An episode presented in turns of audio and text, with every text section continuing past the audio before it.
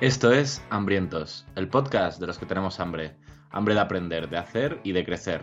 Y hoy concretamente, hambre de finanzas personales. Si te rugen las tripas, adelante, estás en tu casa.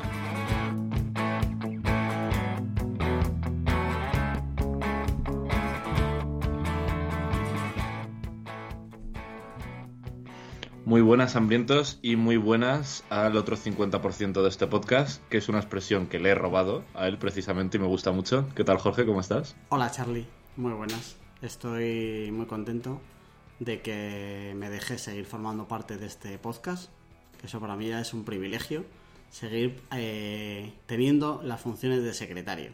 Y me, Esta y me- vez- me halaga que me copies. Esta vez tu cuello ha peligrado y eh, en el Telegram Silvia nos ha pillado. sí, sí, sí, sí. Ha habido un momento donde creía que ya estaba fuera del grupo y por lo tanto de, de la vida. Porque para mí eso ahora mismo es la referencia. ¿eh?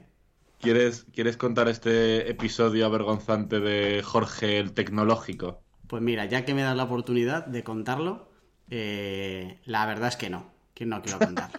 O sea que gracias por darme la oportunidad. ¿De qué estamos hablando? Se puede pensar alguien, alguien que haya llegado de un grupo de Telegram donde estamos los hambrientos y las hambrientas más top de posiblemente el continente europeo y parte del continente americano. No sé si habrá algún alguien desde África o desde Asia, si lo hay, que se, se haga eh, que se haga cómo, que se haga saber, ¿Eco?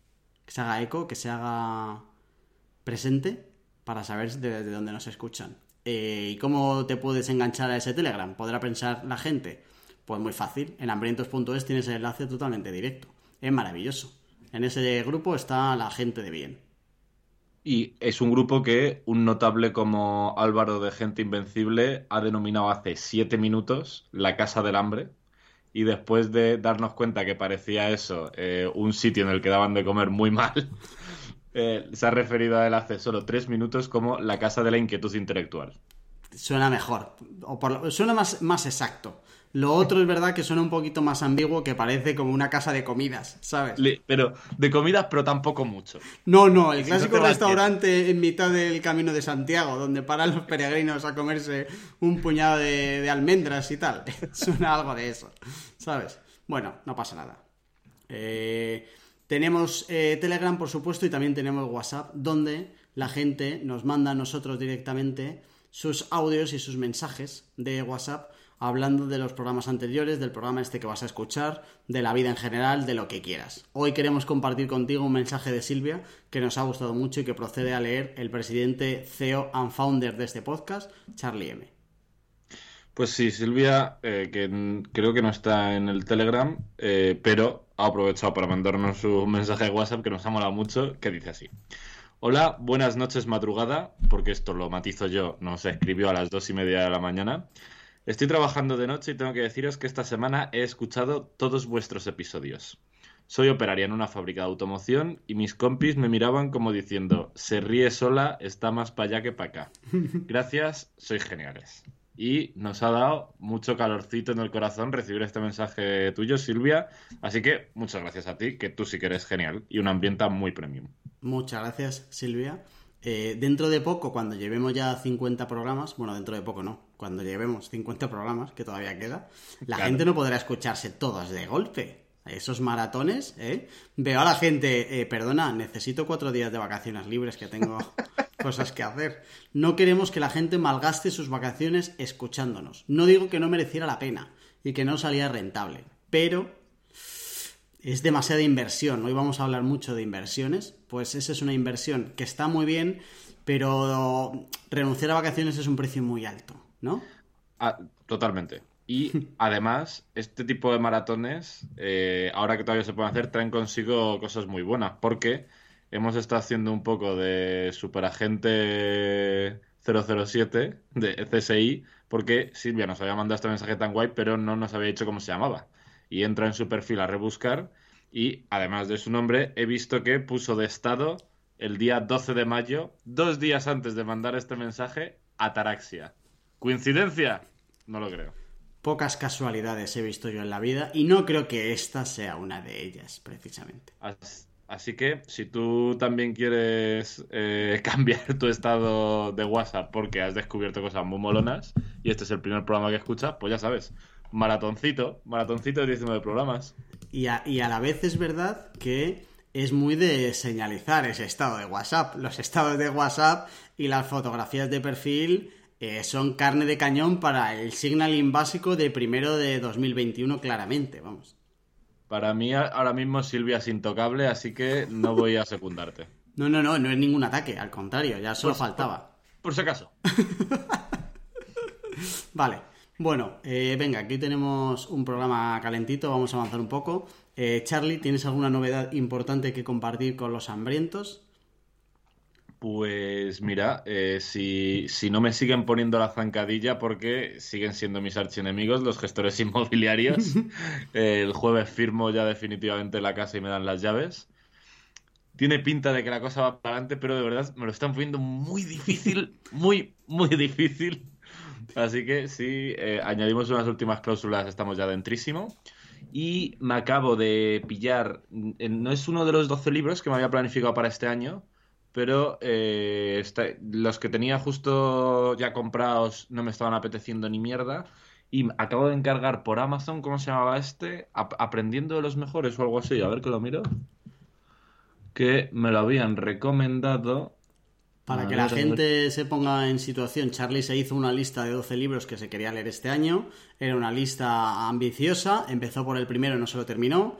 Creo que llegó a coger otro, creo que tampoco se lo terminó. Los 10 que le quedan pendientes ha decidido que no le encajan y entonces ahora, a mitad de año, ha decidido que se va a coger un, libro que no está en la lista, que ya veremos si se termina. Para, voy actualizando a la gente lo que no encuentras. efectivamente. Que se llama efectivamente Aprendiendo de los Mejores. Que lo empecé a escuchar en audiolibro hace tiempo y dejé de escucharlo diciendo esto está demasiado guapo para escucharlo mientras paseo, necesito tomar notas y se me había olvidado absolutamente, le perdí la pista y me lo recomendaron el otro día. Y dije, esto acaba de hacer embudo en esta dirección. ¿De quién es? Es de un tal Francisco Alcaide Hernández que no tenía el gusto de conocer. Ah, me suena, me suena. Me suena bastante el nombre. A pesar de ser un libro en español, tiene. que no es como los típicos bestsellers de estos del New York Times, tiene un 4,5 con 428 valoraciones en Amazon Así que. Eres el típico que se fía de las valoraciones de Amazon, en serio.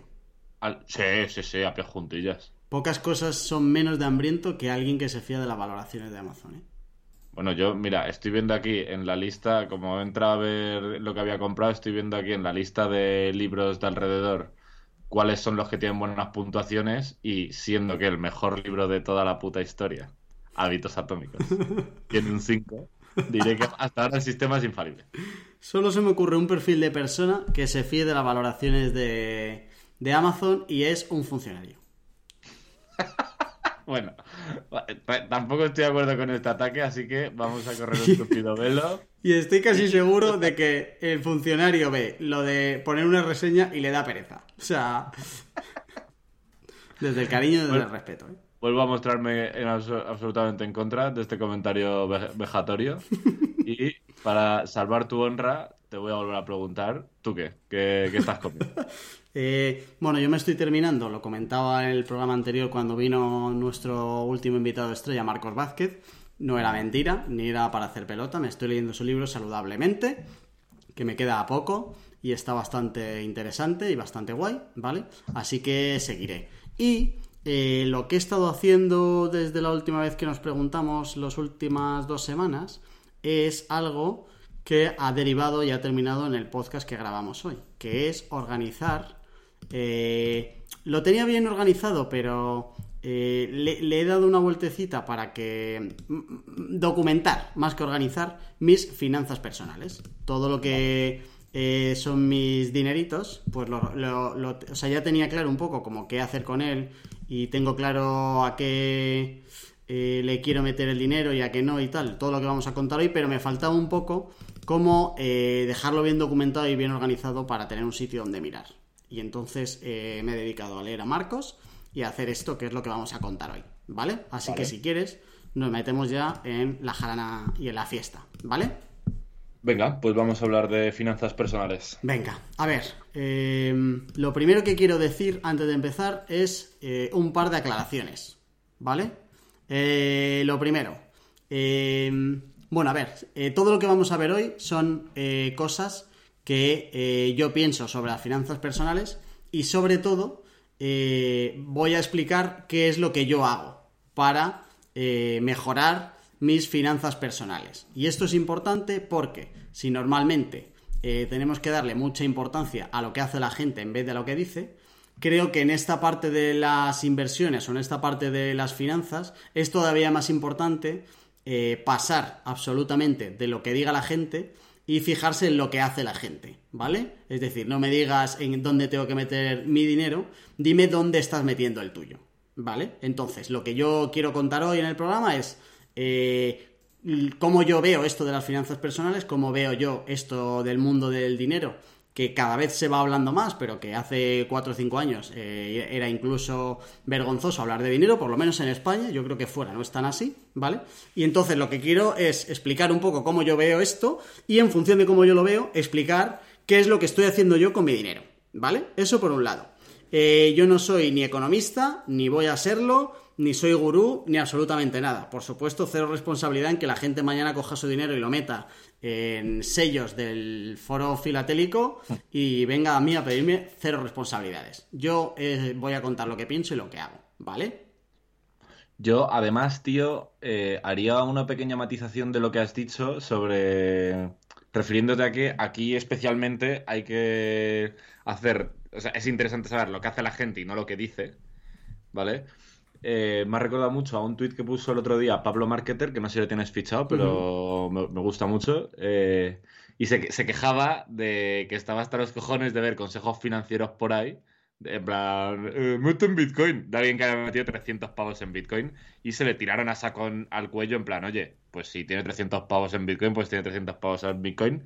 Y no puedo estar más de acuerdo y bancar más a Pablo Marketer. Evidentemente lo que importa no es cuánta pasta, es si tienes skin in the game o no. Es muy fácil, efectivamente, eh, ir.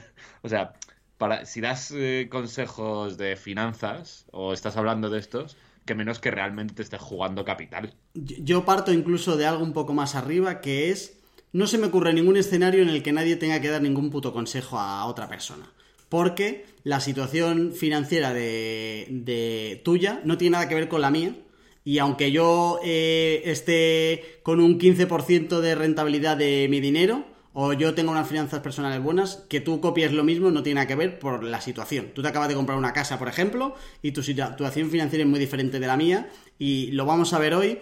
Eh, influyen demasiadas cosas como que para que esto vaya de compra Bitcoin y olvídate y hold y a, tope y tal, ¿sabes? O sea, vamos a intentar que esto no acabe en una puta mierda de programa. Y entonces, para eso lo que voy a hacer es dar cero consejos, solo voy a explicar cómo lo veo yo, que no sé si es adecuado o no, pero llevo muchos años eh, gestionando mi dinero con los pensamientos que voy a explicar hoy.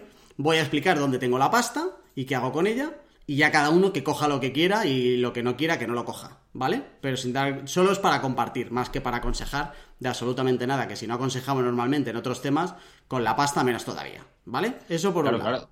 O sea, total, quiero, pero quiero decir, eh, es que este es otro melón realmente, estamos pasando solo por al lado tangencialmente, otro día lo podemos discutir porque tú y yo en privado ya hemos discutido sobre dar consejos en general, sí o no, y yo sé a ciencia cierta que tú de algún modo te has dejado aconsejar sobre la gestión de tu pasta. Sí. Entonces, aunque, y es muy legítimo, tú no quieras dar consejos, eh, al final, cuando yo cuando escucho un podcast sobre esta temática o leo algo sobre esta temática, es un poco porque me quiero dejar aconsejar y ya luego, efectivamente, yo decido lo que me sale de los huevos, ¿no? Sí, lo que pasa que no es tanto dejarse aconsejar como saber qué es lo que hace la gente con la pasta.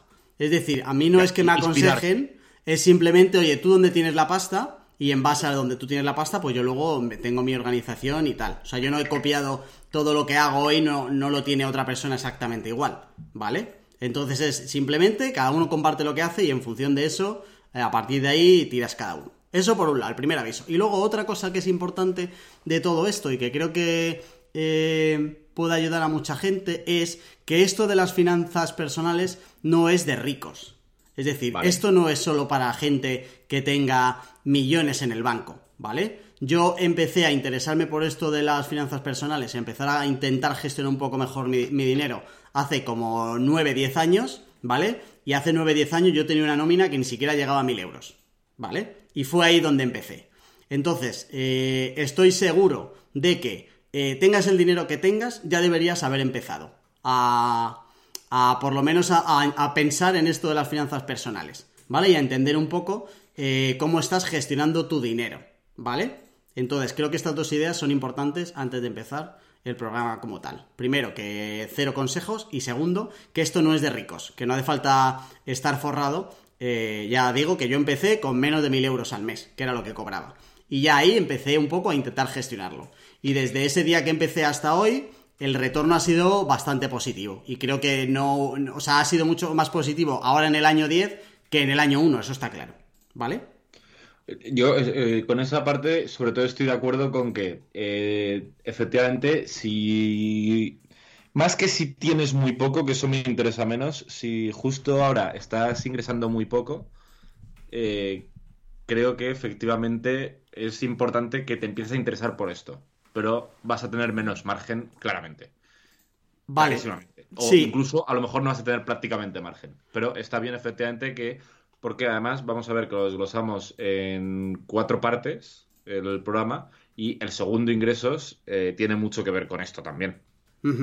Al final, finanzas personales no significa tener que invertir en bolsa, ni muchísimo menos, ¿vale? Hay diferentes caminos con los que tú puedes sanear y tener unas buenas finanzas personales y puede, incluso puedes no tener inversión, ¿vale? Aunque luego veremos que a lo mejor eso no es interesante, ¿vale? Venga, pero vamos a meternos. Primera pregunta clásica en este programa, ¿por qué hablamos de esto? ¿Vale? Yo traigo aquí eh, cuatro razones que creo que defienden muy bien la importancia que debería tener esto en la vida. Y como siempre, la importancia que debería tener esto en cómo ganas o pierdes felicidad en función de cómo tengan tus finanzas personales. Porque a lo mejor, y esto lo hablamos en el primer programa, el dinero no da la felicidad, pero como te falte dinero, eh, sí que te la va a quitar. ¿Vale? Entonces, eh, cuatro motivos, ¿vale? A ver qué te parecen de por qué hablamos de esto. El primero, el dinero es una herramienta que vas a utilizar hasta que te mueras. Y aunque no quieras pocas cosas vas a tener más presente durante toda tu vida, en tu día a día, te pase lo que te pase y quieras tener el estilo de vida que quieras tener, eh, donde no vayas a necesitar el dinero. Y es importante entender el dinero eh, y por eso lo he llamado que es una herramienta, ¿vale? Eh, y esto lo que pasa aquí es que muchas veces desde fuera se confunde el dinero con la riqueza, el dinero con el lujo, y no tiene nada que ver, ¿vale? Entonces creo que es importante que la gente entienda que esto es una herramienta con la que tú vas a tener que trabajar toda tu vida, quieras o no quieras. Te puede gustar más o menos el sistema actual, ser capitalista, ser lo que quieras, ser funcionario, puede ser absolutamente lo que sea, pero vas a seguir necesitando esta herramienta para conseguir lo que tú quieras en la vida, ¿vale? O por lo menos muchas de las cosas. Segundo, eh, siendo tan importante y siendo algo con lo que vas a tener que vivir toda la vida, nunca te han enseñado a utilizarlo nunca nos han enseñado a utilizar el dinero ni a vivir con él. Ni en la escuela, ni en la universidad, ni en nada. O coges tú, es una de esas cosas como otras habilidades y otros conocimientos que o eres tú de manera proactiva el que se propone eh, entender un poco cómo funciona el dinero y cómo eh, conseguir que tus finanzas personales estén saneadas o eh, ni de coña vas a tener ni idea de cómo utilizar esto, ¿vale? Y luego viene la tercera, que es, y que creo que es la más potente de las tres, y es, eh, yo hace mucho tiempo entendí que cualquier cosa que necesites en la vida va a necesitar de al menos una de, uno de estos tres recursos. Tiempo, dinero o energía. Desde saber montar en bicicleta, hasta sacarte una carrera, hasta comprarte una casa, hasta casarte con alguien, cualquier cosa que tú, que tú te propongas en la vida y que quieras conseguir, siempre va a necesitar al menos de una de estas tres cosas. La única diferencia que hay, o una de la, la diferencia gorda que hay entre el dinero y el tiempo y la energía, es que el dinero puede ser infinito. Tu tiempo no es infinito y tu energía tampoco será infinita. Sí que puedes conseguir maximizarla al máximo, incluso en el caso de la energía puedes conseguir eh, sumar un poquito más respecto a la que podrías tener en algún momento dado. Pero lo único que puedes de verdad multiplicar hasta el infinito es el dinero. ¿Vale? Es el único de los tres recursos que puedes multiplicar. Y además, eh, si tú aumentas ese recurso del dinero, puedes conseguir eh, maximizar más el recurso del tiempo, por ejemplo. ¿Vale? Cuanto más dinero tengas, más puedes maximizar el recurso del tiempo, aunque el tiempo vaya a seguir siendo las mismas 24 horas diarias. ¿Vale? Y incluso un poco con la energía. Hay estudios para aburrir que demuestran que la gente más rica está más sana. No es casualidad. ¿Vale? Ese sería el tercer motivo. Y el cuarto, que lo, comentábamos al principio, es que el dinero te da felicidad si lo usas bien y viceversa también. ¿Vale? Es decir, que si lo usas mal, también te va a restar felicidad. Esto lo hablamos el día de la felicidad, que el, dinero te da felicidad hasta cierto punto y no por adicción, sino por sustracción, ¿vale? Y eso va muy relacionado también con el recurso del tiempo. Yo creo que con estos cuatro argumentos eh, la gente puede empezar a entender, el que no lo haya entendido ya, que sí o sí, si quiere mejorar su vida, necesita tener la parte de las finanzas personales controladas. Estoy súper estoy super de acuerdo con los cuatro puntos. Y creo que se extrae un poco de los demás puntos. A mí, el concepto que más me mola del dinero, eh, mucha gente lo llama efectivamente libertad financiera, pero el de libertad financiera ni siquiera me termina de gustar. El concepto que me gusta mucho es libertad de horario y agenda. Y tener libertad de horario y agenda está muy relacionado con eh, no tener problemas de pasta. Y creo efectivamente que eso correlaciona, tener libertad de horario y de agenda sí que correlaciona muy, muy, muy, muy fuerte con la felicidad. Del mismo modo que el dinero, como tú decías, no por adición, sino por sustracción. Así que creo que efectivamente es importante tener una, no sé si sana o insana relación con el dinero, no me meto ahí, eh, tener una, una relación con el dinero meditada. Y productiva. Es verdad que ni siquiera tienes que gozarlo. Yo la verdad es que no gozo especialmente esto del dinero, ni, soy un loco que, que, dedique, y luego lo vamos a hablar, muchísimo tiempo a eh, intentar eh, saber más sobre esto del dinero. No es un tema que me agrade especialmente, pero sí que hace mucho entendí que eso es irrelevante. Que a mí me guste o no me guste es irrelevante. Lo, lo relevante aquí es dónde termina el usar bien el dinero. Y termina en que luego de verdad puedas disfrutar de lo que a ti te guste. Ya está. Si luego te gusta más, pues te será más fácil. Pero tampoco me gusta, iba a decir tampoco me gusta comer verduras si las como, pero la verdad es que no. Pero bueno, tampoco me gusta hacer otras cosas y las hago porque entiendo que el objetivo final eh, es, el, es, el, que sí que me gusta. Entonces ya te gustará más o menos el proceso, pero creo que con esto eh, la gente debería entender que es importante eh, meterse en esto. ¿Vale? Bien. He dicho esto, para mejorar tus finanzas personales hay cuatro caminos, o hay cuatro aspectos, o cuatro cuadrantes, o cuatro, mm, como lo quieras llamar, cuatro maneras de afrontar las finanzas personales, ¿vale? Están los gastos, están los ingresos, está el ahorro y está la inversión. Estas son las cuatro palancas que tú puedes tocar para mejorar tus finanzas personales. Vamos a meternos con el primero. no sé hasta qué punto eh, la inversión no es un poco también por, por, un lado ingresos y por otro lado ahorro. ¿Crees que tienen entidad propia? Eh, sí, tiene entidad propia, porque tiene sus elementos eh, concretos. O sea, por ejemplo, el ahorro no te va a hacer multiplicar el dinero.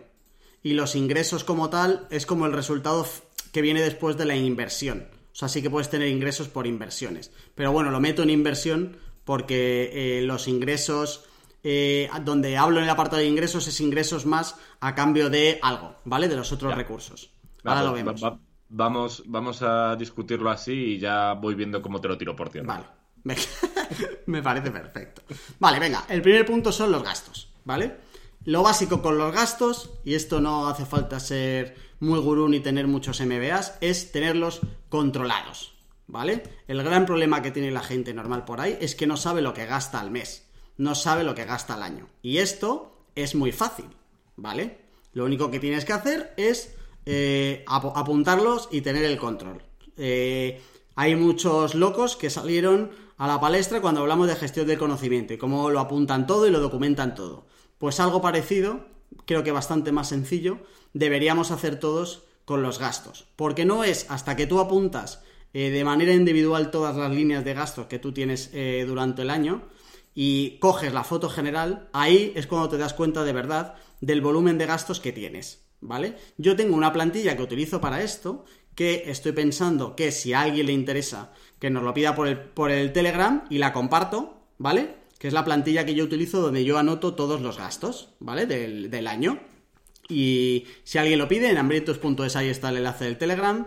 Así que si alguien no está dentro, pues que se meta ahí, que me pida la plantilla y la hago compartible y así cualquiera que la pueda utilizar, ¿vale? Que la plantilla no tiene nada, en realidad es lo de menos, ¿vale? Lo único que hay en la plantilla son los meses con los, los, eh, los temas un poco donde se me va la pasta y tal. Esto cada uno se lo adapta un poco para sí mismo y con esto tira de sobra, ¿vale? Pero bueno, lo primero es el tema del control. Necesitas tener controlados los gastos. Hasta que no tienes controlados los gastos, no sabes en qué se te va el dinero. Y en el día a día y tal, tú puedes pensar que te estás gastando mucho dinero en algo concreto, pero no tienes la visión real y completa hasta que de verdad no eh, tienes esto controlado, ¿vale? Eh, yo como tengo esto organizado, para que la gente lo entienda, eh, lo tengo por meses y luego lo que tengo son los, los, los tengo como los gastos agrupados, ¿vale? Tengo como cuatro grandes categorías que son imprescindibles, que son cosas que sí o sí, eh, quiera o no quiera, tengo que... Eh, me genera un gasto, ¿vale? Pues eh, la casa, la luz, el agua, el internet, el coche, todo eso, ¿vale? Todo eso me genera un gasto, imprescindibles. Luego tengo felicidad, que son cosas que yo me gasto porque a mí me gustan, ¿vale? Que es viajes, comida, eh, revistas a las que estoy suscrito, etcétera, ¿vale? Tercero, tengo trabajo, que son los, todos los gastos que me genera a mí como mi actividad, ¿vale? De autónomos y herramientas y cosas así que yo utilizo. Y la cuarta categoría, que la llamo bobo, que son cosas que eh, son gastos que tengo eh, que no me generan ninguna felicidad o de los que me arrepiento luego mirando al pasado. ¿vale? Para que la gente se haga la idea, ya tengo en gastos de bobo este año 520 euros. Y entiendo que buena parte de eso es de secuenciarte el genoma. Mira, secuenciarme el genoma no lo he metido ahí. Ahí tengo la Play, sobre todo, por ejemplo, que sería un poco de bobo. ¿Vale? Eh, eh, diría que no entra en la categoría que acabas de describir la Play. ¿No? Bueno, la he metido ahí por si acaso, pero por ejemplo luego tengo una parte que es de multas, que eso sí que es muy de bobo, por ejemplo. Eso, es bastante bobo, sí. Vale, pues estas son las cuatro categorías y es cruzar las categorías con los meses y eh, intentar esto llevándolo mes a mes bastante controlado. Tío, a mí lo del, lo del control de los gastos me empezó a estallar la cabeza en el primer curro que tuve viviendo en casa de mis padres, porque cuando estuve vivía en Irlanda eh, me pagaba yo todas mis movidas, iba con el puto agua al cuello y no, estaba muy rayado por la pasta, pero me acuerdo perfectamente del primer curro que tuve aquí en España, viviendo en casa de mis padres, que me levantaba mil pavos al mes, que no era mucho, pero no tenía que pagar nada. Y siempre los cuatro o cinco últimos días ya no me quedaba un pavo. Y eh, recuerdo esa sensación de decirme, esto me la está subando bastante, pero ¿en qué cojones me gastaré el dinero? De no saberlo. Y recuerdo cuando eh, me empecé a preocupar por esto y a traquear las cosas, flipé lo difícil que es gastarte mil euros al mes en gilipolleces.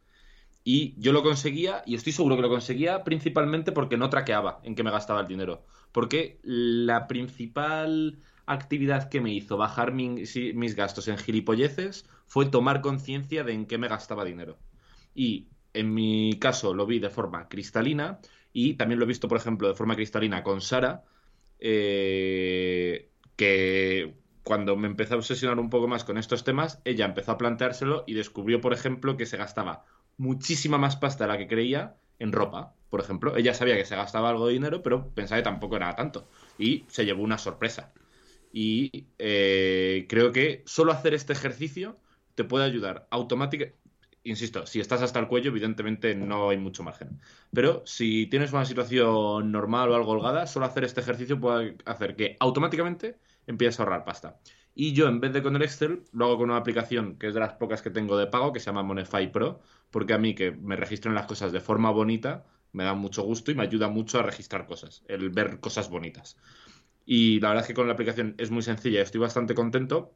Y me sirve también para... Eh, yo tengo más categorías, ahora mismo tengo 4, 5, 6, 7, 8, 12, 12 creo que son. así contando a buena pluma, y me sirve, por ejemplo, para eh, ser consciente de cuánto dinero me gasto en cosas que sé que no me debería gastar. Por ejemplo, tengo una categoría que es solo alcohol. Si me tomo una cerveza, va anotada aquí. Si un día me tomo una copa, va anotada aquí. Porque mm, preferiría que esto estuviera en el 0%, pero como la, gusta bastante la cerveza y la vida social lo requiere, está elevado. Y aunque solo sea para traquear en general en qué se te va el dinero y para eh, acusarte a ti señal de forma propia a uno mismo, en plan, tío, te estás gastando mucha pasta en esto, creo que es de las actividades más rentables que puedes hacer por tu salud financiera. Totalmente de acuerdo. Y además, eh, no significa que. O sea, creo que el ejercicio cuando controlas, cuando ya tienes los gastos, no tiene que ser solo el de decir, oye, eh, me lo he gastado, pero puedo gastármelo no, porque lo normal es que eh, puedas gastártelo, ¿vale? Si te lo estás gastando, pero creo que hay que tener en cuenta también aquí cuál es el coste de oportunidad de lo que te estás malgastando, ¿vale? Es decir, que eh, puede que estés malgastándote cosas y, además de ese dinero, de decir, ah, bueno, pues lo tengo, eh, como dar por hecho que son caprichos, sino que eso puede tener un coste de oportunidad. Y si estás malgastando todos los meses 300 euros en cosas que no te dan felicidad y que no necesitas, eh, al año es un dinero que a lo mejor de, dentro de tres años, después de estar así, te ha impedido eh, comprarte algo que realmente necesitabas o que realmente querías, ¿vale? O sea que creo que es importante también tener claro qué es lo que no te estás comprando hoy o no te vas a poder comprar en el futuro por estar malgastando lo que estás malgastando hoy. Bien, pero bueno, lo primero es eso, ¿vale? Y luego algunas ideas que, que yo tengo claras de toda esta parte del gasto.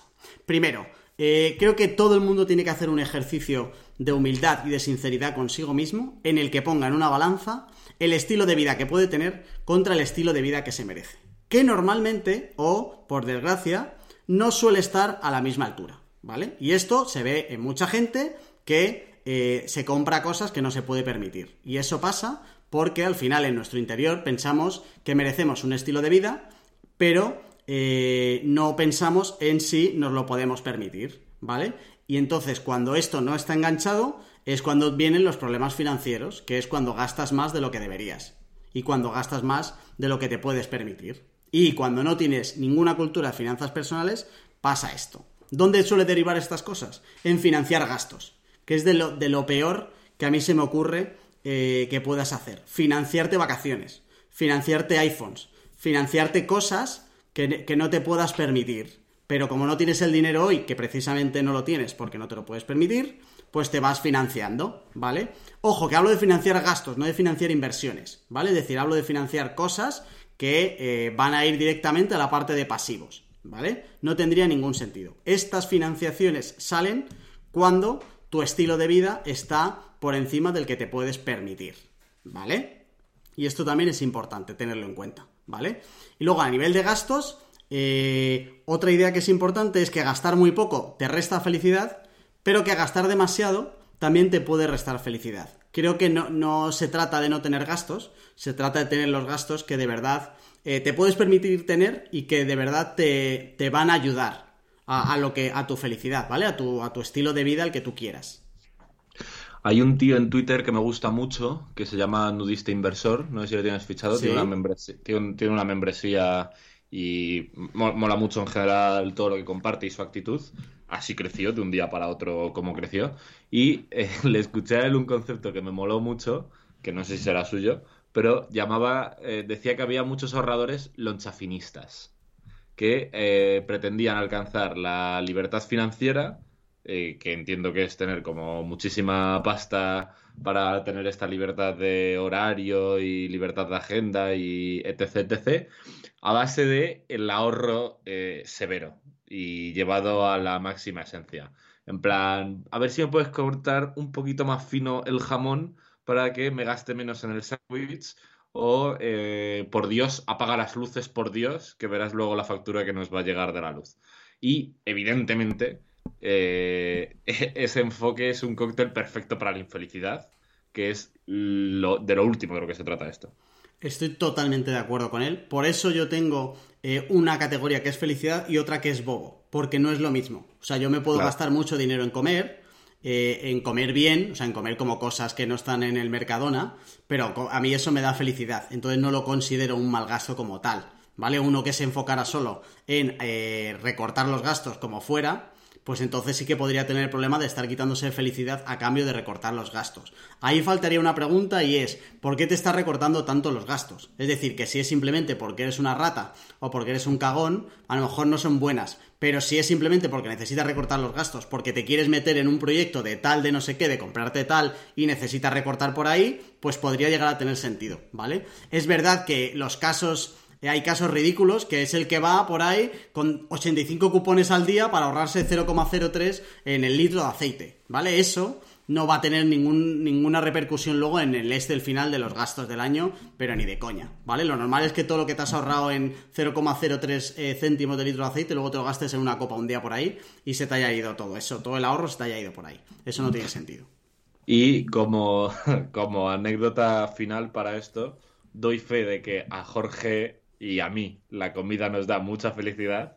Y es que la semana pasada, la semana o la anterior, eh, bajamos a Almería, Sara y yo, y estuvimos unos días por allí con ellos. Y él no llegaba al 60 por los pelos, creo que era el 57 o el 58% de la pasta que nos dejamos Sara y yo, por lo menos, fue toda en comida.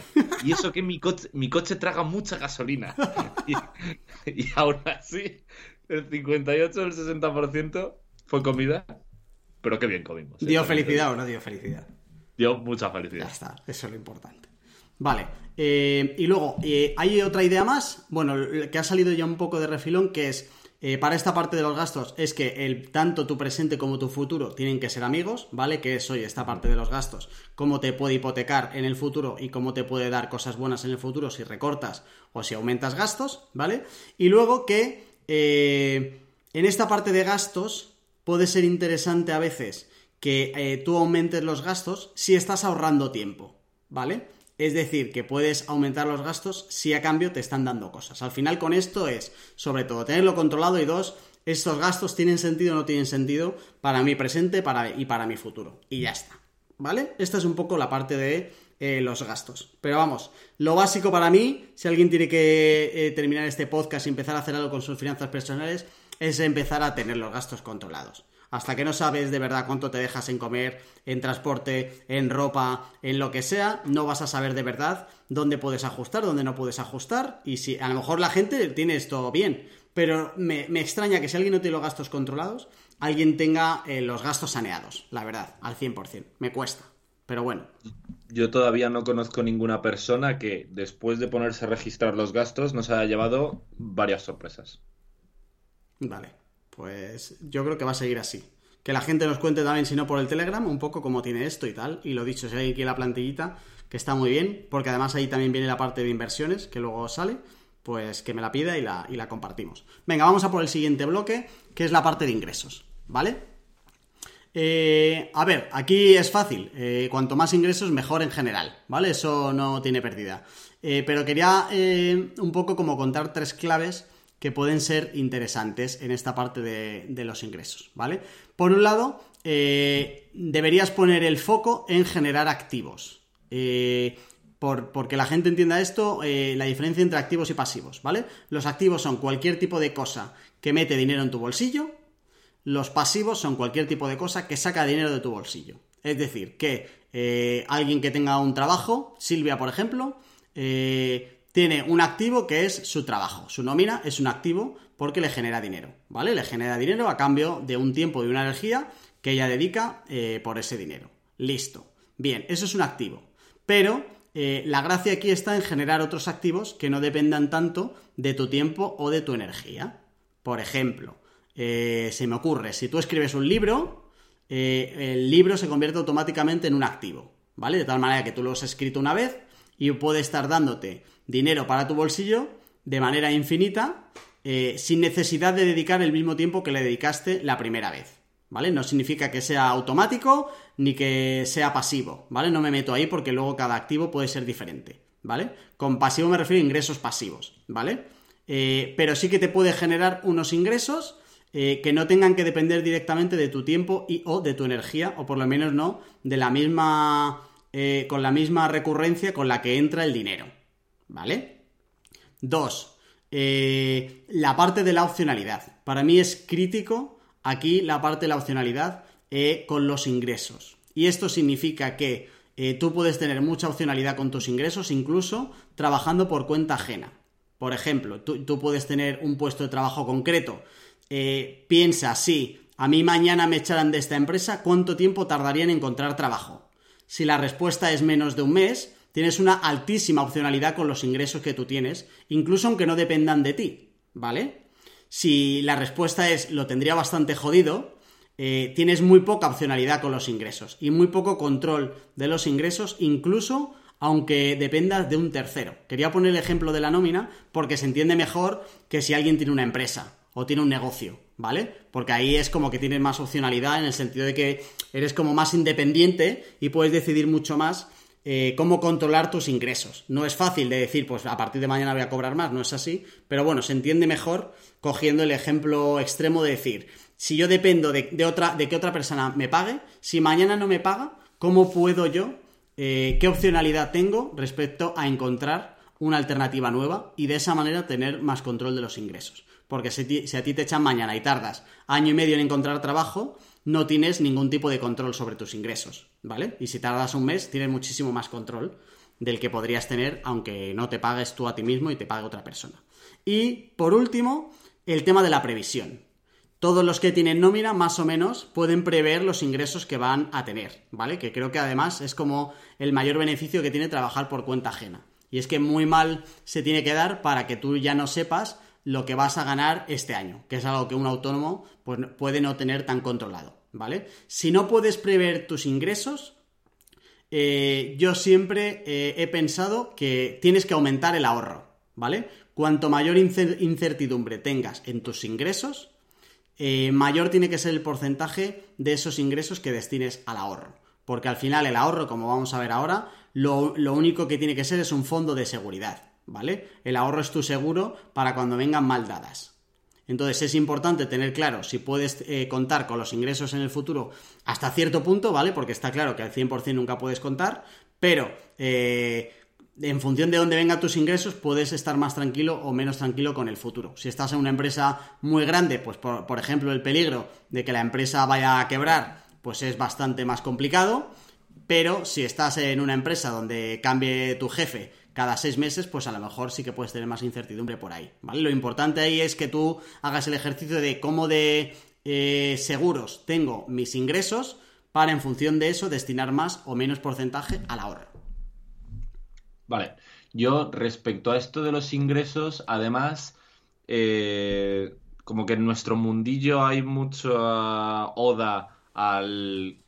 Bueno, antes de nada, quiero hacer un disclaimer que me acabo de acordar eh, la definición de activos, estoy 100% de acuerdo con tu definición de activos y pasivos para lo que nos ocupa.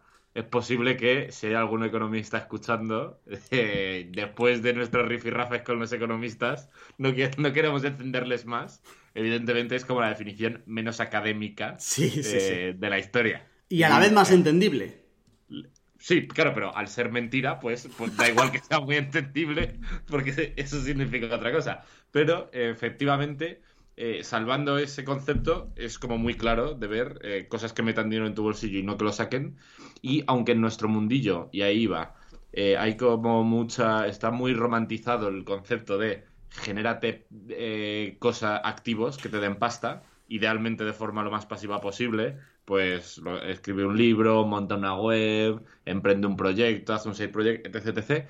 Creo que lo más rentable para si eres autónomo o si estás en nuestro mundillo es factible que puedas eh, ir por esa vía para conseguir más ingresos. Pero si trabajas por cuenta ajena, creo que tu primer objetivo debería ser claramente ganar opcionalidad. O sea, eh, conseguir tener un perfil lo más contratable posible, contratable posible para tener eh, la mayor estabilidad y la más seguridad posible. El segundo camino seguramente, salvo que estés ya en cotas muy altas dentro de tu sector, es eh, intentar ganar vía nómina. Eh, y hay muchas formas de, conseguirlo, dependerá de tu sector, pero yo que sé, incluso en los sectores en los que se vea como más complicado esa variabilidad, porque hay como muchos eh, empleados sustitutivos en el mercado, trabajar detrás de una barra, que parece que no hay mucho margen, pues no, no, controlo mucho el sector, pero seguramente el tío que eh, trabaja en un bar en la playa no cobra lo mismo que un bartender que sepa hacer cócteles muy locos y se haya formado en ese sentido. Pues por ahí puedes mejorar tu empleabilidad. Si de repente eh, ya tienes un puesto de, en la restauración medio importante y de repente aprendes a hablar árabe, seguramente en muchos restaurantes que necesiten eso eh, te puedan pagar mucho más, etcétera. O sea, si lo piensas, seguramente te trabajes a lo que trabajes, puedes aumentar por ahí. Y ya en tercer lugar, eh, puede tener más sentido cuando esas dos cosas las tienes relativamente cubiertas, el buscar tener cosas que te puedan generar pasta por sí mismas, que mola mucho. Al final, para buscar ingresos lo puedes hacer por cantidad y por calidad. Es decir, puedes tener una fuente de ingresos que aumente de manera eh, hasta donde tú puedas, es decir, solo un, pagador, por entendernos, para la renta, ¿vale? Un único pagador que cada vez te pague más, o puedes empezar a tener diferentes fuentes de ingresos diferentes y diferentes pagadores, ¿vale? Que podría ser la otra parte. Yo añadiría otra cosa a todo esto, y es que esta parte de los activos eh, que meten dinero en tu bolsillo, está ok, pero creo que hay como una antesala de esto. Y es que puedes tener activos que no sean eh, preactivos, los voy a bautizar como preactivos, que sean, por ejemplo, eh, cuando tú eh, evalúas tu opcionalidad y a la hora de decir, oye, cuánto tardaría en encontrar trabajo, etcétera, también puedes evaluar qué otros activos tienen, qué preactivos tienen, que puedan terminar en activos. Por ejemplo, un clásico de esto son las personas y las relaciones que tú tengas. Es decir, cuando tú evalúas eh, cuánto tardarías en encontrar trabajo, puede que la respuesta sea un mes porque tú sabes a qué puertas puedes llamar para conseguir un trabajo. Y esas puertas son preactivos. Yo llevo amenazando varios programas ya con que me tengo que hacer mi mapa de activos. Y no hablo solo de los activos económicos, hablo de todo tipo de activos, ¿vale? Si tú tienes eh, una agenda que de verdad sea potente en cantidad y en calidad, eso es un activo muy bueno. ¿Vale? Del que poder ir tirando. Entonces las personas también pueden ser preactivos que te ayuden luego a ganar opcionalidad para luego aumentar tus ingresos perfectamente, ¿vale? El clásico enchufe de toda la vida en España es un preactivo, ¿vale? Porque gracias a ese enchufe luego puedes terminar teniendo un puesto que sí que sea algo que te genere ingresos, ¿vale? Entonces que creo que es importante también hacer ese pensamiento. De hecho, tengo la sensación que eh, si seguramente lo que mayor estabilidad económica te puede dar es esa red de activos, seguido igual por tener conocimientos específicos de algo que esté bien pagado. Hay un mítico tuit de, Naval cuando, hablando de... en inglés es wealth, es como eh, riqueza o bienestar económico o algo así. Eh, que es un hilo muy largo que hablaba de muchas cosas y está la hostia de guapo. Y uno de los puntos de, que decía es que si le sueltan en un país de habla inglesa sin un, con una mano delante y una mano atrás, creía que él volvería a ser rico en dos o tres años. Porque eh, en este caso no podía disponer de su red de contactos, pero tenía una serie de conocimientos muy específicos, muy bien pagados, etc. etc. Pues creo que lo único que eh, puede construir eh, ese ese aura contra los problemas que te puedan venir, mejor que el conocimiento es una red de contactos tocha y sólida. Totalmente. ¿Vale? Y creo que eso también es importante valorarlo, tanto para entender qué es lo que tienes hoy, joder, como para pensar cómo puedes construirlo. ¿Vale? Que al final eso no, te lo regalan cuando te levantas por la mañana un día. Entonces, si puedes empezar a construir eso, la etapa final de construirte esas relaciones puede ser aumentar los ingresos sin ninguna duda. Bien. Sí. Con esto tenemos los ingresos. Vamos a por el ahorro, que sería eh, la tercera palanca, el tercer camino. Tenemos controlados nuestros gastos, tenemos la parte de ingresos, eh, todo, el, tercero es el ahorro. Y aquí tengo eh, tres ideas que son importantes. Una ya la adelantábamos antes, que es esto del ahorro tiene que ser un fondo de seguridad. Y, para mí, y, y, por supuesto, como todo lo anterior es una opinión totalmente personal, el ahorro solo debe ser un fondo de seguridad única y exclusivamente. Es decir, no deberías tener más ahorrado eh, de lo que necesitas. ¿Y cómo evalúas esto? Y aquí entra la segunda idea. Eh, para mí, tienes que evaluar el ahorro en días, no en euros. Es decir, tienes que evaluar el ahorro en cuántos días puedes vivir con un estilo de vida aceptable, a lo mejor no el que tienes ahora, sino un poco inferior, ¿vale? ¿Cuántos días puedes vivir con un estilo de vida aceptable si tú ahora mismo tus ingresos los pasas a cero? ¿Vale? Y de esa forma calculas tu riqueza real. Si lo calculas en euros, eh, no es una visión completa, porque pueden ser un euro pueden ser dos millones, que en función de tu estilo de vida, etcétera, puede ser mucho o puede ser poco, ¿vale?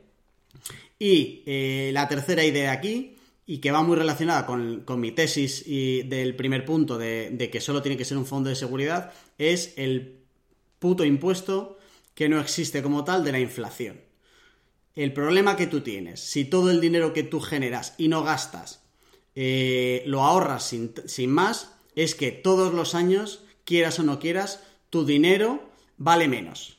No significa que haya menos euros en el banco. Es decir, si tú guardas mil euros hoy, eh, dentro de un año vas a tener mil euros si no te los gastas. El problema es que lo que tú podías comprar eh, hace un año es ahora menos de lo que puedes comprar hoy. Porque todo sube, ¿vale? Todos los precios suben. Entonces, si tu cuenta del banco no sube y solo ahorras, estás perdiendo poder adquisitivo. Te puedes comprar menos cosas con la misma cantidad de dinero eh, hoy que hace 10 años. Entonces, si tú te dedicas simplemente a ahorrar y ese dinero no lo multiplicas ni lo sumas de ninguna manera, eh, parece que no, pero estás perdiendo poder adquisitivo. Y cuando te jubiles dentro de 25 años, vas a tener un problema porque si la inflación va un 2%, estás perdiendo un 2% sobre el ahorro todos los años. Claro, y al final, una de las claves de cualquier programa en el que se hable de esto, no lo hemos mencionado ahora, pero es el concepto de capitalización compuesta o descapitalización compuesta. Un 2% o, un, o la inflación será hasta menos, un 1 y pico por ciento eh, interanual no es mucha pasta, efectivamente. Si tienes mil pavos, pues igual has palmado 13 euros. No es dinero. Ok, estamos todos de acuerdo. Pero si lo proyectas a 25 años, amigo y eh, lo mismo te vale para. Luego me imagino que hablaremos más cuando estamos hablando de inversiones. Si, lo, si estás consiguiendo un 10% de un año para otro son 100 euros, que bueno, pero si lo proyectas a 25 años te explota la puta cabeza. Pero es que da igual, eh, evidentemente, en cosas porcentuales se vuelve exponencial para arriba o para abajo. Pero es que incluso en cosas que crezcan de forma lineal cambia mucho el paradigma. Justo al principio del programa, tío, decías eh, puede ser que 200 o 300 euros en gastos más al mes, en cosas que no te dan felicidad, eh, te los podías estar ahorrando y luego con eso comprar algo. 200 o 300 euros puede no parecer mucho dinero, pero 300 euros, por ejemplo, al año ya son casi 4.000 pavos, a los 10 años son 40.000 pavos, que es un coche caro, y a los, a los 30 años eh, son 120.000 euros, que es una puta casa. Y eso sin contar, sin contar el efecto de que ese dinero ahorrado lo puedes invertir y puede eh, tener hijitos y aumentar las cifras del puto banco. Pero al final, cuando solo con que lo ahorres, en realidad, solo con que lo ahorres, sin invertirlo, solo con que lo ahorres. En 10 años le has pagado 12 carreras a tu hijo, solo ahorrándote cosas que ahora mismo no necesitas. Que al final ese es el coste de oportunidad, que era lo que decíamos antes, efectivamente. Literal, yo, y además eh, me acuerdo perfectamente, el, primer año que me di de alta como autónomo, tenía la posibilidad de hacerlo, evidentemente, pero me pude permitir el lujo de eh, invertir en, este, en activos como mi red de contactos o un blog que empecé que me consiguió la inmensa mayoría de los clientes, etcétera, etcétera, porque tenía un poquito de dinero ahorrado, pero como con mis primeros sueldos, eh, o estaba en Irlanda y iba con el agua al cuello, o vivía en casa de mis padres y me lo cepillaba todo como un cabrón, eh, no tenía demasiado y eso me habría permitido vivir más holgado, tuve que pedir un préstamo de 7.500 pavos para entre lo, en poderme permitir el lujo de ingresar poco durante unos cuantos meses y poder elegir los clientes. Si simplemente hubiera ahorrado en el periodo anterior, cuando estaba por cuenta ajena y todavía vivía en casa de mis padres, 150 euritos al mes o 200 euritos al mes, me podría haber ahorrado un puto préstamo que 750 euros, a poco que tenga un poquito de interés, te acaba de costar la bromita 1.500 euros más de intereses. Ahí la, importancia es que la gente entienda que todo tiene un coste de oportunidad. Y ya cuando empieces a, entender esto, la toma de decisiones cambia bastante. Creo que los dos conceptos más claves eh, de todo de un, programa como este es que todo efectivamente tiene un coste de oportunidad y que esto hay que proyectarlo a largo plazo. Ha, habido un concepto que has dicho antes que me ha flipado, que es hay que reconciliar el, presente con el futuro. Vale. Eh, bien, pues entonces, eh, entiendo que compras mi teoría, que creo que es la primera vez que la comparto con alguien, de esto del ahorro, de decir, del ahorro solo como un fondo de seguridad, o sea, solo como un seguro, para evitar la inflación. Tiene sentido, ¿verdad? Todo, el del mundo, claro que sí. Vale. Pues eh, esa es mi tesis para eh, el último punto que viene hoy, que es el de la inversión. ¿Vale? Porque en el momento en el que tú ya tienes un ahorro de decir, oye, pues yo puedo vivir con lo que tengo ahorrado 6, 8, 10, 12 meses. Hay que tener en cuenta que el ahorro es un fondo de seguridad por si te quedas sin ingresos, pero también es un ahorro de, seguridad por si aumentan tus gastos aunque tú no quieras. Es decir, que tú puedes tener o tu pareja puede tener un accidente mañana, Dios no lo quiera, ¿eh? aunque Dios no exista, eh, y llevar, y, que tu pareja vaya a estar sin trabajar tres meses, y, entonces eh, los ingresos son inferiores y tus gastos aumentan, quieras o no quieras. si vas a ser padre y no lo tenías planificado, o sea, te pueden pasar muchas cosas en tu vida que aumenten tus gastos de manera muy grande, aunque tú no quieras, de en plan de un 50% más. Y es este colchón del ahorro el que va a conseguir que, no, eh, que la crisis no sea más grande de lo que podría, ¿vale? Que eso es importante también tenerlo en cuenta. Bien, una vez que tienes esta parte del ahorro controlado, que ya digo que esto al final tiene que decidir cada uno eh, cuántos meses quiere tener de ahorro antes de empezar a, a coger el dinero que te sobra, pero más o menos cada uno que se, se apañe, ¿vale? Eh, entraríamos en la parte de la inversión, que es eh, todo lo que yo no necesito mm, eh, para mis gastos, todo lo que yo no quiero ahorrar, cómo consigo multiplicar. Y aquí yo tengo como tres máximas o tres ideas antes de meternos en cómo esto se, se aterriza en, en algo accionable, ¿vale?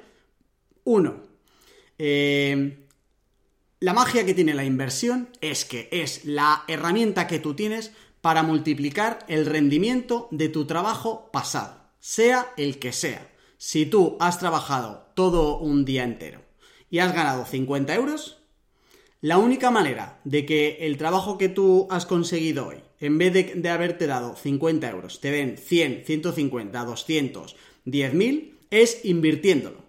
Y esto es algo que eh, cuando lo entiendes bien, eh, le ves, eh, le, compras el valor a la inversión, ¿vale? Que es, joder, con lo que a mí me cuesta ganar este dinero, si yo puedo conseguir este dinero, multiplicarlo, sin tener que volver a repetir el trabajo, la inversión tiene sentido, ¿vale? Luego, por supuesto, habrá que, habrá que hablar del riesgo y de un montón de cosas. Pero la inversión por sí sola como concepto, es decir, pues a mí el trabajo que he hecho hoy me ha dado 50 euros, ¿cómo consigo que en vez de que me dé 50 euros, me esté dando 10 eh, euros al mes desde hoy hasta dentro de 25 años, lo compraría cualquiera. ¿Vale? Es la única manera que tú tienes de cobrar más eh, por, por el mismo trabajo que tú has hecho. ¿Vale? Esto es interesante. Eso, primera idea. Y con esto cualquiera debería comprar esta parte de la inversión. Segunda idea, eh, y aquí ya me meto un poco en, como en los dos filtros que yo tengo a la hora de empezar a decidir dónde meto mi dinero. ¿Vale? Hay uno que es eh, pérdida limitada, ganancia ilimitada. No meto nunca el dinero en un agujero negro del que no tenga yo controlado cuál es el gasto que yo vaya a tener. No significa que el gasto tenga que ser, o sea, que la pérdida tenga que ser pequeña. ¿eh? Tú puedes asumir una inversión importante y que pueda ser una pérdida grande, pero no ilimitada. ¿Vale? Es decir, no te puedes meter en un agujero donde la deuda eh, aumente de manera descontrolada hasta que tú no la zanjes sin que tú puedas controlarlo, ¿vale? Y luego la ganancia, por supuesto, ilimitada. Esto lo explica muy bien eh, Taleb en Antifrágil, ¿vale? Que es lo que él llama estrategias convexas, que se explica muy bien, de pérdida limitada, ganancia ilimitada. Y eh, el segundo gran filtro que yo tengo es que eh, esa inversión no me haga perder opcionalidad si sale mal. Es decir, yo no me puedo permitir no comprarme una casa si me sale mal una inversión o no me puedo permitir tener que cambiarme de trabajo si me sale mal una inversión. Es decir, que si la inversión sale mal, yo pierdo lo, invertido, pero no pierdo opcionalidad. ¿Vale? Son como los, los, dos grandes filtros que yo tengo a la hora de, de valorar si me meto en una inversión concreta o no me meto en una inversión concreta. ¿Vale? Pérdida limitada, ganancia limitada, no perder opcionalidad. ¿Hasta aquí controlado? Hasta aquí 100% de acuerdo. Y eh, por hacer un pequeño disclaimer, si, si has llegado a esta parte del podcast y quieres cumplir los mismos preceptos que Jorge, enhorabuena porque estás en una situación de puta madre. O sea, esto empieza a ser interesante efectivamente cuando en parte no has tenido muchos gastos y has tenido unos ingresos decentes, te has podido permitir ahorrar y, ok, las cosas están bien, tenemos pasta en el banco, ha llegado el momento de ver qué hostias haces con esa pasta en el banco. Evidentemente, si llegas a ese punto, estás en una situación de puta madre, así que mis dieces. Aún así, tiene mucho sentido empezar a, a pensar en esto cuando todavía no estás ahí, pero estás yendo en ese puto camino. Y, ni siquiera tiene que estar ligado con tener grandes ingresos, ¿eh? O sea, yo cuando decía que al final empecé con esto, yo empecé a invertir cuando yo ganaba 900 pavos. Pero claro, yo tenía un estilo de vida de alguien que gana 900 pavos. Cuando yo hace 10 años vivía todavía con mis padres y no tenía ningún gasto, yo mi, mi tablita en los gastos imprescindibles eran cero. Entonces era simplemente lo que yo quisiera, mi capacidad de ahorro era mayor, además teniendo en cuenta que yo trabajaba por cuenta eh, ajena y que tenía un sueldo de 900 pavos, me permitía ahorrar lo suficiente como para no volverme loco. Pero de esos 900 yo empecé a invertir, creo que eran como 150 el primer año y luego 200 el segundo año, ¿vale? Y claro, esto cambia mucho la, movida porque eh, dices, joder, 150 euros al, al año, o sea, al mes, perdón, no es mucho, eh, no dejan de ser ya como 1.700 euros al año, que ojo, eh, ha pasado 10 años de aquello, ¿vale? Entonces, no necesitas tener unos ingresos súper altos para empezar a invertir y no necesitas invertir mucho para empezar a ganar. Al final, lo que yo conseguí con esos 150 euros que metía todos los meses cobrando 900 es que hoy el trabajo que yo hice hace 10 años todavía me trae dinero y no he tenido que volver a hacerlo. ¿En qué, en qué lo invertiste? Eh... No me acuerdo, macho. No me acuerdo dónde lo metí. Sé que lo metí, eh, creo que fue como un fondo que luego cancelé porque he probado como mazo cosas. Claro, antes me permitía jugar mucho más que lo que juego ahora. Eso es verdad. Aunque ahora, ahora lo vamos a explicar. Eh, sigo teniendo inversiones de alto riesgo porque no tengo ninguna prisa en recogerlo. Ahora vamos a ver cuáles son los elementos, de hecho, para decidir un poco dónde metes la pasta. ¿Vale? Cuatro. Antes, antes de meternos ahí, mm, creo que, mm, no sé si lo vas a mencionar tú, pero eh, lo he empezado a anunciar antes, una de las inversiones más rentables que puedes hacer la mayoría de las veces es en ti mismo.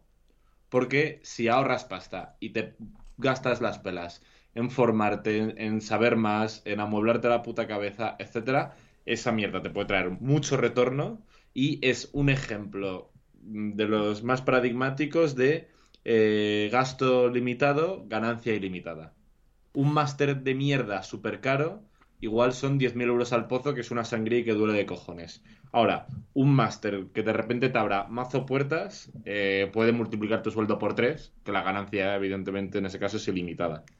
Pues, en, en, concreto, los máster me dan bastante asco puto, pero es un ejemplo claro de formación muy cara. Y ejemplifica muy bien, que yo aquí no lo he metido, eh, que pueda haber inversiones que a la larga te den dinero, pero que no tenga la inversión como tal, no tenga que ser dinero. Y ahí volvemos otra vez a los tres recursos que hablábamos antes de tiempo, dinero y energía. ¿Vale? El máster eh, te, te implica un dinero, pero también te implica un tiempo y una energía que tienes que valorar. Puedes no hacer un máster y estudiar por tu cuenta, te valdrá mucho menos dinero, pero a lo mejor te vale más tiempo y más energía del dinero, o sea, del, del, dinero, efectivamente. Entonces, al final son siempre los tres recursos. Tendrás que meter más o menos, ¿vale? Bien, eh, ¿qué tengo yo en cuenta para elegir dónde meto el dinero? ¿Vale? Porque al final todo esto, cuando alguien llega aquí es, oye, pero entonces, ¿qué soluciones tengo? No, no voy a recomendar absolutamente ninguna. Voy a contar eh, los, como los cuatro elementos que creo que debes de tener en cuenta para evaluarla, ¿vale? O por lo menos yo tengo en cuenta. Y luego voy a explicar dónde tengo yo eh, ahora mismo el dinero, ¿vale? Entonces, yo para tenerlo en cuenta, lo primero que pienso es para cuándo invierto. Es decir, si inviertes a corto, a medio o a largo plazo. Y en función de eso, las soluciones van a ser muy diferentes, ¿vale? Porque eh, si inviertes a corto, a medio o a largo plazo, van a tener sentido meterlo en una serie de inversiones o en otra serie de inversiones muy diferentes, ¿vale? Entonces, lo primero que tienes que tener en cuenta es, oye, ¿para cuándo inviertes? Si lo quieres para la semana que viene, si lo quieres para dentro de dos años o si lo quieres para cuando te jubiles, que es muy diferente, ¿vale? Y luego es verdad que puedes tener inversiones para los tres plazos, puedes tener algunas inversiones a corto y luego otro a medio y otro a largo. Eh, segundo, eh, cuál es la retención o la flexibilidad de recuperación que tú tienes de esa inversión. Es decir, que si tú eh, mañana te compras una casa y necesitas para invertirla, ¿vale? Pues la típica casa que te compras para luego alquilarla, eh, necesitas preguntarte qué es lo que pasaría si necesitas recuperar ese dinero. Porque hay inversiones que no te permiten recuperar el dinero rápido. Por ejemplo, eh, si tú inviertes en un fondo de pensiones, no puedes sacar el dinero hasta que no te jubiles. Entonces tienes que tener en cuenta que esa inversión en concreto no te permite recuperar la inversión, sea con pérdidas o con ganancias, antes de determinado tiempo. Si inviertes en renta variable en la bolsa, tú puedes meterlo hoy y sacarlo dentro de 10 minutos si quieres. ¿Vale? Si inviertes en fondos indexados, puedes sacarlo hoy, aunque eso te, te, destroce un poco la estrategia. Si lo inviertes en inmuebles, exactamente igual. ¿Vale? Entonces es importante también preguntarte si yo necesitara el dinero mañana, cuáles de mis inversiones me, me permitirían recuperarlo y cuáles no. ¿Vale? Y, hay inversiones que sencillamente no puedes recapitalizarte. Pues lo que decíamos también muy evidente, una formación. Te esperas la pasta en una formación, no puedes recapitalizar. Ese, ese, dinero se ha gastado. Eso es, ¿vale? Y ahí tienes que jugar también con el tercer eh, punto, que es el riesgo de cada una, ¿vale? No hay ninguna que sea 0% riesgo, eso no existe, si existiera no sería inversión, sería otra cosa, ¿vale? Eh, pero es verdad que dentro de las diferentes inversiones puedes evaluar cuál es el porcentaje de riesgo en general de la inversión en concreta y el porcentaje del riesgo que quieres asumir tú, ¿vale? Porque yo ahora mismo estoy en un, en un, escenario en el que me puedo permitir un poquito más de riesgo del que a lo mejor se puede permitir otra persona. ¿Cómo evalúas tú tu riesgo? Eh, yo creo que esto es más mental que otra cosa, ¿vale? Pero al final el riesgo lo evalúas primero con cuándo necesitas recuperar el dinero, porque si tú el dinero lo has metido a largo plazo, eh, el riesgo que puedas tener va a ser mucho más inferior que si lo inviertes a corto plazo, por ejemplo, donde el riesgo puede ser superior. Y luego ya cada eh, posibilidad de inversión es diferente, ¿vale? Con estas cuatro cosas, ¿para cuándo inviertes? Si lo puedes recuperar o no, el riesgo y el cuarto que nos falta, que es el interés compuesto, ¿vale? Que es algo que tienes que tener en cuenta para valorar una inversión, cuáles tienen un interés compuesto y cuáles no. Es decir, que si tú metes un dinero en una inversión, metes 100 euros y mañana tienes 105, a partir de pasado lo que tú estás invirtiendo son 105, no 100. Y entonces, si vas consiguiendo el efecto bola de, nieve, que es el interés compuesto, el retorno puede ser muy superior. Entonces tienes que evaluar también qué inversiones eh, incluyen el interés compuesto. ¿Vale? El plazo, eh, cuando lo recuperas, el riesgo y el interés compuesto son como las cuatro cosas así grandes que debes de tener en cuenta a la hora de elegir una inversión. ¿Ok?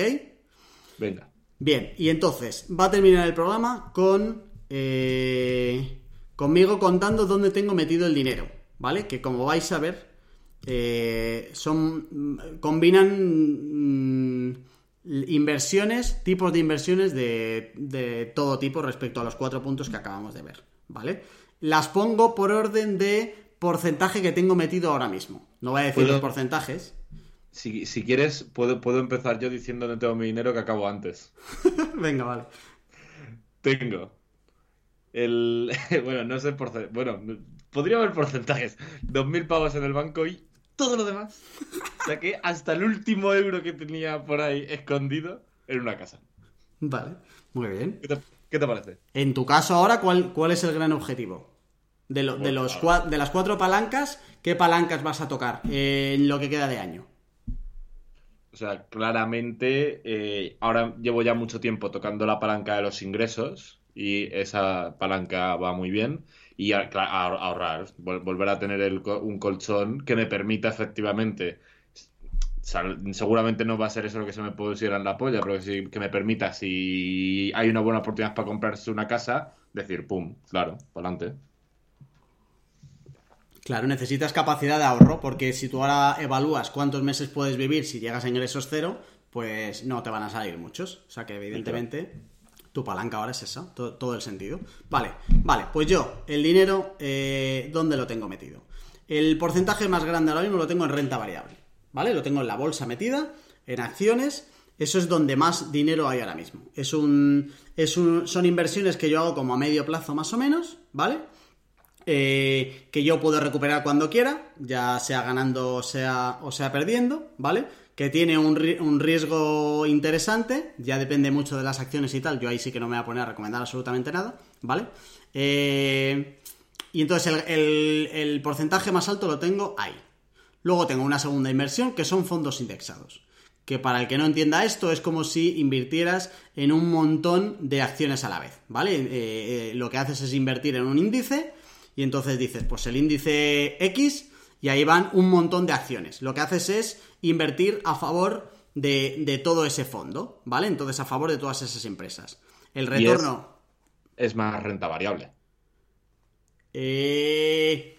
No es renta variable porque en renta variable tú eh, inviertes en acciones concretas. Aquí inviertes en, índices concretos. Lo que pasa es que son, eh, son em, pocas cantidades para muchísimas empresas. Pero sí, está dentro del mismo mercado, sí.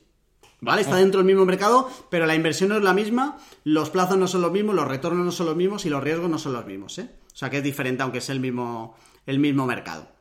Bien, todo esto va a larguísimo plazo, ¿vale? Ese es el segundo que yo tengo.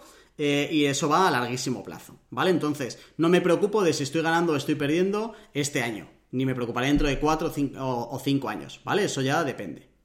Lo, que más me gusta de los fondos indexados es que es invertir o, a favor del capitalismo o como poco a favor del mundo. A favor del mundo totalmente. Porque el, el, concepto es, va a haber empresas que palmen pasta, voy a tener dinero en ellas, va a haber empresas que se mantengan, voy a tener dinero en ellas, va a haber empresas que ganen pasta, voy a tener dinero en ellas, y como creo que no estamos tan mal, como decía en el programa, como creo que vamos hacia arriba, si lo hago así, muy mal tiene que darse para que a largo plazo no gane dinero. Totalmente. La tesis que hay detrás de los fondos indexados es invertir a favor del mundo. Pensar que el mundo no va a terminar dentro de 10, 15, 20, 25 años. Que al contrario, que iremos a mejor y las empresas que sobreviven serán las empresas que a mí me den dinero. Eh, la rentabilidad, cuando lo miras a 30 años, está bien, ¿vale? Cuando lo miras a dos años, eh, prácticamente no tiene ni sentido, ¿vale? Pero el riesgo es inferior si el mundo no acaba, ¿vale? Hace un año el mundo eh, parecía que terminaba. ¿Cuál es el problema? Que si hace un año sacas todo el dinero que tú tienes ahí, porque te, cagas, hay mucho de gestión emocional en esto, pues entonces toda la tesis se derrumba. Porque en cuanto tú sacas ese dinero entre las comisiones eh, de sacarlo, las declaraciones de la renta y lo poco que hayas podido tener rentabilidad, no tiene ningún sentido. Más allá de que esta inversión no sea una inversión para que tú en la primera que te acojones saques el dinero. Casi ninguna inversión es para que en cuanto te acojones saques el dinero, ¿vale? Eso está claro. Pero bueno, eso es complicado de manejar. Vale, el tercer sitio donde más dinero tengo es un plan de pensiones. Clásico que empecé hace un par de años y que he, montado, que al final es un plan de pensiones que está indexado también, ¿vale? Es decir, eh, la única diferencia que hay entre la inversión anterior y esta es que esta no la puedo sacar, ¿vale? Que esta sí que está dentro de un plan de pensiones y esta me desgraba en la renta como plan de pensiones, ¿vale? Algo que la otra no, no hace. Bien. La cuarta que yo tengo es eh, inversión en startups. Eh, tengo invertido como un porcentaje de mi, capital en eh, determinadas empresas. Quiero terminar todo esto dando como una explicación de por qué elijo esto y cómo elijo esto eh, para que se entienda un poco bien, ¿vale? Pero voy a terminar primero el listado. Vale, entonces tengo startups, tengo como 4 o 5 empresas donde tengo dinero metido y que si algún día eso se vende, pues recibiré un por 10 o un por 20, que es más o menos lo que se puede sacar y listo. Tengo criptomonedas y tengo, eh, donde menos dinero tengo, en eh, inmuebles en crowdfunding. Es decir, no me he comprado una casa, tengo como una porción de una casa. ¿Vale? Hay plataformas ya que se dedican a esto, a comprar una casa entre eh, cientos de inversores si hace falta, y en función de eso me da una rentabilidad. Ahí lo que menos tengo, porque ese capital está retenido, no lo puedo recuperar cuando yo quiera, y además en cuanto a la rentabilidad que te da, prácticamente no te sale ni a cuenta. ¿Vale? Entonces, todo esto es donde yo tengo el dinero. Eh, todas estas fuentes están elegidas y, dentro de cada fuente están elegidas también eh, con una tesis que no estoy seguro de si es acertada, Es verdad que los años y el dinero me están diciendo que de momento está siendo acertada, pero tengo cero garantías para el futuro. Y la tesis es muy clara, y es que yo soy subnormal, ¿vale? O sea, la, tesis que hay detrás de esto es que yo soy muy bobo. Entonces, no me permito yo el lujo de eh, emitir un juicio sobre ninguna de estas fuentes. Yo lo único que hago es utilizar algo que hablábamos con Marcos Vázquez el otro día cuando le decíamos que Marcos Vázquez funciona como un atajo intelectual, que es un concepto que a mí me encanta, donde cuando yo quiero saber qué tengo que comer, voy a Marcos, porque Marcos para mí es un atajo intelectual, ¿vale? No me tengo que leerme todos los papers que se ha leído Marcos, porque ni quiero, ni puedo, ni tengo la necesidad. Entonces es Marcos el que me dice, oye, pues tú lo que tienes que comer son acelgas. Perfecto, pues yo ya sé lo que tengo que comer yo, ¿vale? Con esto hago exactamente lo mismo. Yo tengo atajos intelectuales que no me dicen lo que tengo que hacer, pero sí que me dicen lo que han hecho ellos. ¿Bien? Y entonces yo lo único que hago es eh, hacer lo que ellos hacen. Ah, pero es que a lo mejor ellos se equivocan. Eh, seguramente se equivoquen, pero tienen mucha menos posibilidad de equivocarse un tío que se dedica profesionalmente y que solo hace eso que yo. Que no tengo ni puta idea. Ni quiero tenerla. O sea, para mí el Bitcoin no es una religión ni, quiero saber cuál es el sistema que hay detrás, ni sé lo que es el blockchain hoy, ni quiero saberlo. Yo no quiero casarme con el Bitcoin ni voy a llorar si eso al final no funciona. Yo solo quiero ganar dinero con él. Y para eso lo que hago es eh, saber cómo eh, invierten y dónde invierten y por qué invierten los que saben. Me da igual lo que hay detrás. Y lo mismo con el resto de cosas. ¿Vale? Puede tener sentido, puede no tener sentido. ¿Vale? Pero la realidad es que yo aquí lo único que he hecho es preocuparme e invertir el tiempo en encontrar mis atajos intelectuales. No, no, digo que tenga un gestor, ¿eh? yo no pago a nadie por esto.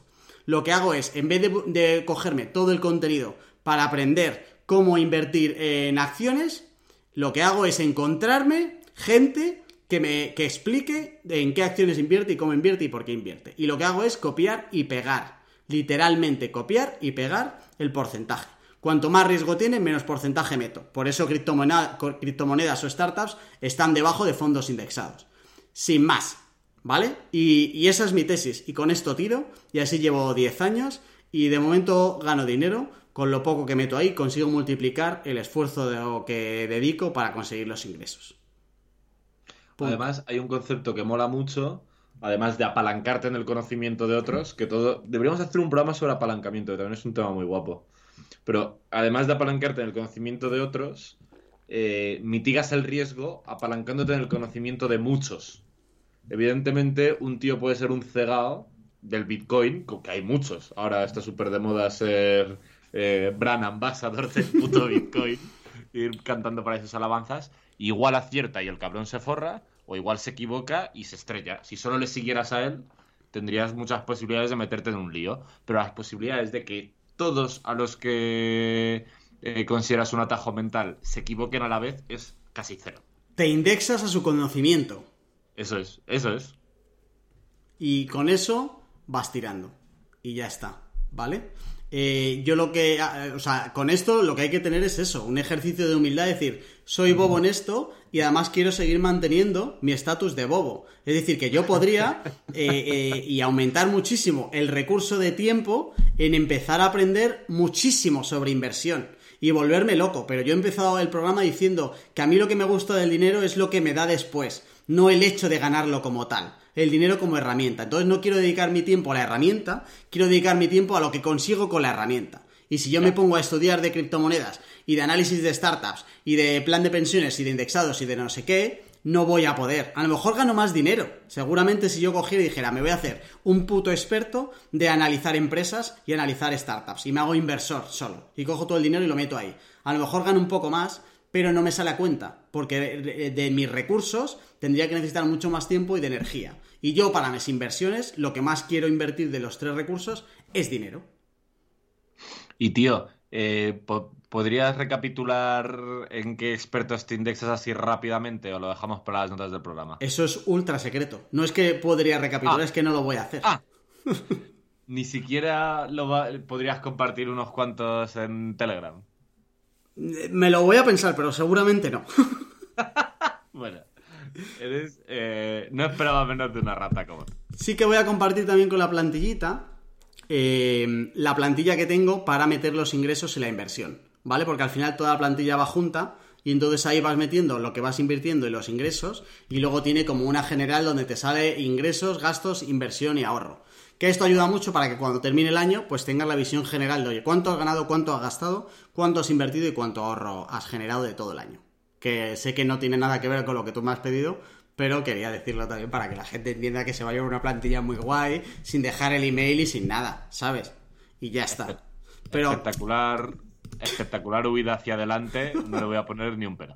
Quiero que quede claro eso, que al final yo no he dedicado mucho tiempo a saber mucho de esto, no sé valorar una empresa, ni quiero, es que me da igual, no quiero eso, ¿vale? Te, juro que pensaba que ibas a decir, quiero dejar bien claro que no voy a compartir mis secretos. No, eso al 90% no lo vas a tener, ¿vale? Nadie lo va a tener, porque eso evidentemente es donde yo metí el tiempo en su día y no me voy a poner. De todas maneras, no es algo que haya terminado ¿sabes? O sea, yo sí que intento siempre localizar un poco qué referencias pueden ser interesantes para cada uno de estos, ¿vale? Pero al final yo, eh, de todas las inversiones que meto hoy, las últimas, por ejemplo, antes no las tenía. Y ahora sí, entonces sí que voy cambiando. Si voy teniendo más capital, voy, metiendo, voy invirtiendo. Si eh, tienes 200 euros para invertir al año, a lo mejor no tiene sentido eh, diversificar tanto. Yo ahí coges, lo dejas para el futuro y el Jorge del futuro que disfrute lo poco que sea. Pero para mí de todo esto, más allá de lo que la gente puede elegir o no, se tiene que quedar un poco con la idea de que no necesitas mucho dinero para que puedas conseguir cosas buenas. Y que multiplicar el rendimiento de, lo que tú ya has metido, que te ha costado mucho dinero ganarlo, o sea, mucho esfuerzo ganarlo, eh, todo lo que te pueda venir de ahí, bienvenidísimo será. ¿Vale?